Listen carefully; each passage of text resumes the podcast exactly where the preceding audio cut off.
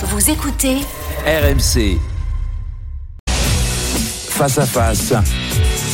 Apolline de Malherbe.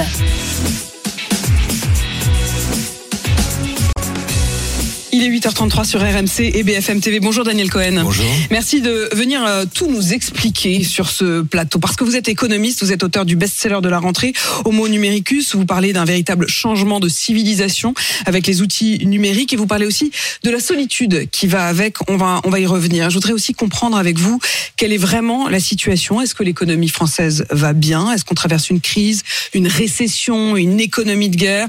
À quoi est-ce qu'on peut s'attendre? Et avec quels outils on va parler prix, croissance, consommation, mais je voudrais qu'on commence par les salaires. Euh, il y a eu cette question qui s'est posée et qui se pose encore euh, sur le plan euh, politique. Pourquoi ne pas indexer les salaires sur les prix pour ne pas perdre de pouvoir d'achat. Emmanuel Macron répond que ce n'est pas possible. Que dit l'économiste Non, l'économiste dit qu'on a fait ça dans les années 70 et que ça s'est très mal passé. Parce qu'à partir du moment où les salaires sont indexés sur les prix, les prix s'indexent sur les salaires et il y a une spirale qui peut monter très haut. Dans les années 70, on est passé de 6 à 12 d'inflation. On partait avec un niveau qui était élevé, mais il y a eu un effet démultiplicateur très important. Donc dire on indexe les salaires sur les prix, c'est ne pas voir qu'il y a un effet de deuxième, de troisième tour. Et donc je ne crois pas que ce soit exactement ce qu'il faille faire. Par ailleurs, la Banque centrale européenne a un œil exactement là-dessus. Une des raisons pour lesquelles elle a été assez lente, en réalité, à remonter ses taux relativement aux États-Unis, c'est parce qu'elle avait le sentiment qu'il y avait une forme de modération salariale et que on n'était pas dans ce processus explosif. Non, je crois qu'il faut protéger les plus vulnérables, ça c'est certain. Le SMIC est indexé. Il faut des mesures de pouvoir d'achat pour toutes les classes intermédiaires qui sont juste au-dessus du SMIC. Mais entrer là aujourd'hui dans une dynamique générale d'indexation des salaires, je pense que c'est ce qu'il faut en réalité éviter. Donc ne pas indexer les salaires sur les prix, mais pour autant, est-ce que le travail paye assez en France? Alors ça fait partie des, des, des, choses. Évidemment, le travail ne paye jamais assez. Hein. Le, le SMIC peut pas vivre avec le SMIC dignement quand on regarde les choses du point de vue de, on va dire, de l'Île-de-France ou de la vie à Paris. C'est, on sait très bien que tout est, tout est très cher. Donc il faut peser à la baisse sur les prix, notamment l'immobilier, qui est le grand item qui en réalité ronge le pouvoir d'achat des classes populaires, des classes moyennes. Ça, c'est la base et ça, c'est la construction. Ça, c'est toutes sortes de choses spécifiques. Il faut faire baisser les prix de l'immobilier. Oui, il faut mais il y a la faire bonne- baisser la part du logement Oui. dans les revenus des Français. Bien, bien sûr, dans la part qui est prise pour pour se loger, mais la bonne manière, c'est d'augmenter la production, c'est d'avoir des nouveaux bâtiments, des bâtiments propres, préparer aussi la transition écologique. Et évidemment, la grande question, c'est l'énergie, c'est la chose qui nous ronge aujourd'hui et qui est à l'origine de la spirale inflationniste. Ça, c'est en grande partie lié à la guerre en Ukraine et tout va dépendre de la manière dont les choses vont évoluer. Donc, il y a un bouclier tarifaire de 45 milliards. C'est en gros la moitié de ce qui serait nécessaire pour protéger la France de ce choc. Donc, le reste, c'est ce mystique. La on- moitié oui, à peu près. Vous on nous est- dites aujourd'hui qu'on n'est qu'à la moitié. Il Oui, faudrait bah, doubler, c'est colossal. Oui, bah, c'est pour ça qu'on peut pas le faire et c'est pour ça qu'il y a ce mistigris sur la question de savoir. On disait, le président, je crois, disait 80 milliards à peu près. On est sur 45 milliards. Vous voyez, c'est, c'est ça les sortes de grandeur. Donc, euh, oui, il reste ce- ce- cette part. euh, qui va les payer en partie les salariés, en partie les entreprises. Mais au-delà de ces grands agrégats, je crois que c'est vraiment les personnes de classe moyenne, les, classes supérieures, les entreprises qui font des profits, les entreprises qui ne font pas de profits. C'est tout ce diagnostic qu'il faut faire. Il y a plein de choses dans ce que vous venez de dire. Euh, je voudrais qu'on continue aussi sur la question des, salaires, des revenus et du rapport aussi au travail. Mais puisque vous évoquez euh, à l'instant la question des, profits et des entreprises euh, qui font profit, je voudrais qu'on dise un mot de ces, de ces super bénéfices de Total. On l'a donc appris hier. Total a annoncé avoir fait un bénéfice en hausse de 43% au troisième trimestre par rapport au même trimestre 2021. 6,6 milliards de dollars et c'est notamment grâce au prix du gaz. Pour autant, euh, cette taxe sur les super profits ne va pas être mise en place euh, en France. Elle n'a pas été retenue par le gouvernement. Est-ce que ça aurait été quand même l'une des solutions ponctuelles? Oui, bien sûr, euh, mais ça va se faire au niveau européen. Mais, mais oui, on est dans une situation, il faut bien comprendre, où il faut protéger les plus vulnérables. Et la méthode qu'on avait choisie pendant la, crise du Covid, le quoi qu'il en coûte, qui se justifie à l'époque, n'est plus tout à fait adapté aujourd'hui pour beaucoup de raisons. Mais l'une d'entre elles, c'est que on est contraint par l'offre, donc on ne peut pas augmenter la demande en général. Ça ne ferait qu'accroître les tensions inflationnistes. Donc, il faut aider les plus vulnérables et prendre à ceux qui ont les moyens pour que, en agrégé, la demande générale ne soit pas trop élevée. Mais là, ça va être fait au niveau européen, comme vous le disiez, Ouais. mais c'est pas exactement le même mécanisme. Et surtout, la France euh, ne va pas récupérer grand-chose hein, de, Voilà, cette, euh, de cette taxe européenne. Si on avait fait une taxe sur les super-profits en France, la France en aurait été immédiatement on, bénéficiaire. on aurait bénéficié davantage, mais ça va au-delà des super profits. Je crois que c'est une vision générale de ce que doit être la politique macroéconomique aujourd'hui. Le chef économique de la Banque centrale, le chef économiste, pardon, de la Banque centrale européenne lui-même s'appelle Philippe Lane, disait la bonne politique euh, économique aujourd'hui, encore une fois, ça n'est pas de tirer la demande dans son ensemble, ce serait inflationniste puisque c'est l'offre qui est contrainte, c'est d'aider, on va dire, les 40% les plus pauvres et de taxer les 10% les plus riches. C'est lui qui le dit comme ça. C'est ce genre de politique tout à fait nouvelle, originale, qu'on n'avait pas faite dans les années 70 et qu'il faudrait faire aujourd'hui. quand vous dites les 10% les plus riches, vous parlez quoi? De- Des particuliers, des entreprises, Deux les particuliers et les entreprises les plus profitables. Il faudrait réfléchir à une manière de mettre à contribution ceux qui s'en sortent dans cette crise que nous vivons pour aider les plus vulnérables, encore une fois, en ne recourant pas, comme on l'a fait par le passé, à des agrégats trop, trop larges, parce que ça, ça tire la demande. Et quand vous dites tirer la bon. demande, on voit bien qu'il y a aussi un rapport à la consommation qui est en train de changer et qui est en train de changer de manière plus globale.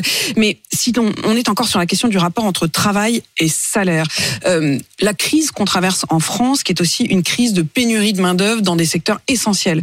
Euh, je pense au transport, bien sûr, je pense à la santé, je pense aux professeurs. Depuis la rentrée, euh, on multiplie ces crises-là. Euh, quelle est la réponse? Tous disent quand même qu'il y a deux questions la pénibilité du travail, les horaires, euh, la difficulté, mais aussi le salaire.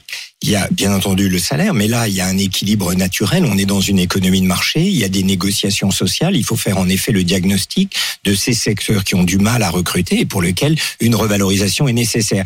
Mais le phénomène général aujourd'hui, en effet, c'est un peu le paradoxe. On va aller en 2023 vers une crise. Elle est annoncée. Il n'y aura pas la croissance de 1% qui est annoncée par le gouvernement. On sera Eux-mêmes n'y croient plus, enfin, continuent à vraiment. dire qu'il y a La 1%, banque- mais c'est presque voilà, la méthode la-. Exactement. La Banque de France elle-même a des prévisions médianes à, à 0,5 et elle, elle n'exclut pas qu'on puisse faire euh, une croissance négative. Donc on va rentrer Une récession. dans une récession. Donc on va être dans un territoire négatif. Mais le paradoxe, c'est qu'en effet, le marché du travail reste très tendu. Euh, euh, Je vous arrête un instant parce que l'INSEE, à l'instant, au moment même où vous nous dites parle, ça, ouais. euh, donne ces chiffres et les chiffres, c'est une prévision de croissance de 0,2%. Voilà, voilà. Donc, Voilà, on va être proche de, de zéro, c'est certain. De toute façon, on voit les créations d'emplois sont en train de se, se réduire. hein. Au début de l'année, on était sur 90 000 emplois par trimestre. Là, on va finir l'année avec, euh, au dernier trimestre, peut-être 14 000, dit l'INSEE, et, et ce sera zéro l'année prochaine. Donc, on est dans une rétraction de l'activité économique et de la demande d'emploi. Et pourtant, il y a beaucoup de tensions.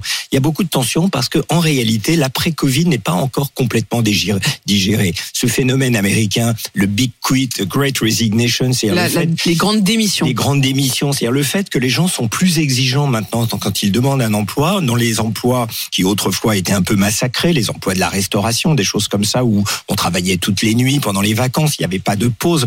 Ces, emplois-là sont en révolte par rapport aux conditions qu'on leur faisait. Donc oui, il faut changer les conditions de travail et augmenter les rémunérations. Mais la demande de télétravail, ça fait le lien avec les choses dont on parle dans, dans le livre, mais la demande de télétravail a beaucoup augmenté. Donc les emplois qui ne peuvent pas offrir de télétravail parce qu'il faut être là à la caisse, qu'il faut être là en face à face avec les clients, eh bien il y a des tensions C'est que précisément les secteurs dans lesquels il n'y a pas de télétravail euh, possible Voilà. qui sont en, tension, tension. et en pénurie. Je parlais à l'instant euh, Voilà. de la question des transports, euh, de la question des, des soins hospitaliers avec des horaires de garde, avec euh, toutes ces difficultés.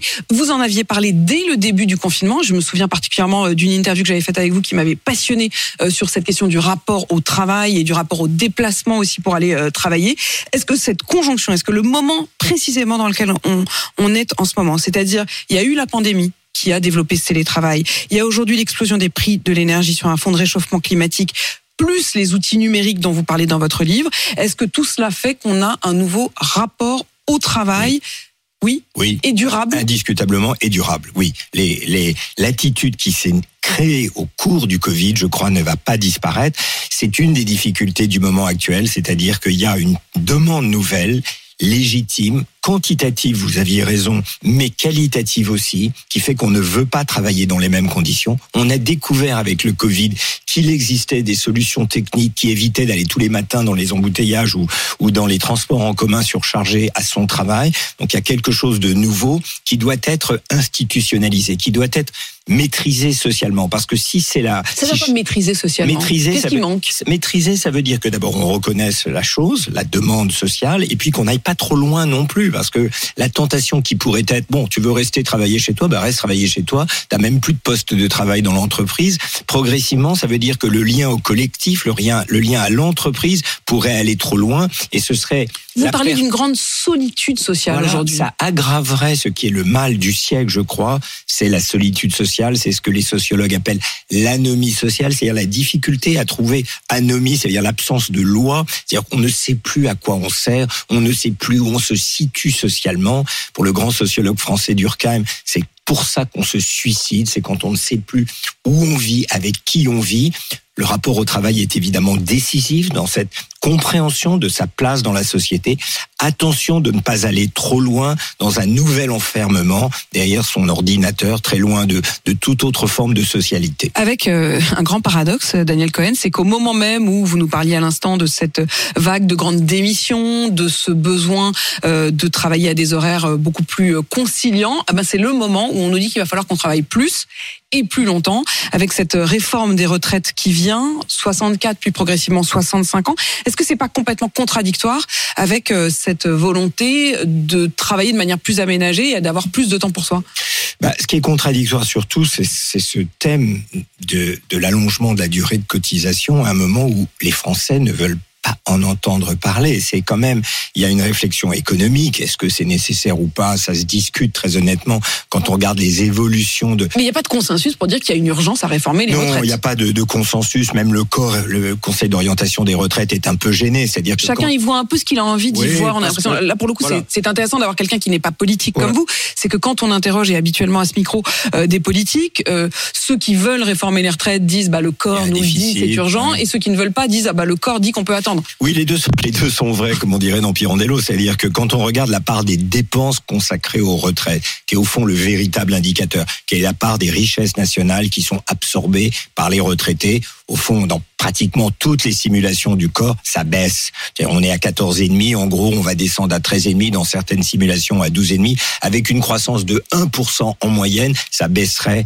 de 14,5 à 13,5. Il faut vraiment une croissance faible, mais peut-être que c'est celle qui se manifestera, mais ça n'est qu'une des possibilités. Une croissance faible à 0,7% en moyenne, vous voyez, on se, on se désole qu'il y aurait 0,7% l'année prochaine. Si c'était ça tous les ans jusqu'en 2070, alors oui, ça ne monterait pas, ça resterait stable. Donc, Donc- on est quand même dans l'idée que les réformes qu'on a... Si je vous écoute, il n'y a pas non plus une urgence absolue. Donc- et pourtant, comme vous le dites, Ouais. la société française est plutôt rétive à cette réforme. Alors pourquoi s'obstiner? Est-ce Bah- qu'il n'y a pas un risque de, de briser ou de, ou de réveiller une colère une, Vous avez dit tout à l'heure qu'il y avait une forme de révolte. Oui, mais il faut comprendre encore une fois que les grands agrégats ne permettent pas de comprendre ce qui se passe. La seule catégorie sociale qui soit vraiment favorable à cette réforme des retraites, et encore jusqu'à un certain point, mais qui soit globalement prête à l'admettre et à l'entendre, ce sont les retraités eux-mêmes. Voilà, c'est à peu près aussi simple que ça. Et les retraités votent majoritairement pour ce gouvernement et pour la droite qui y est euh, très sensible.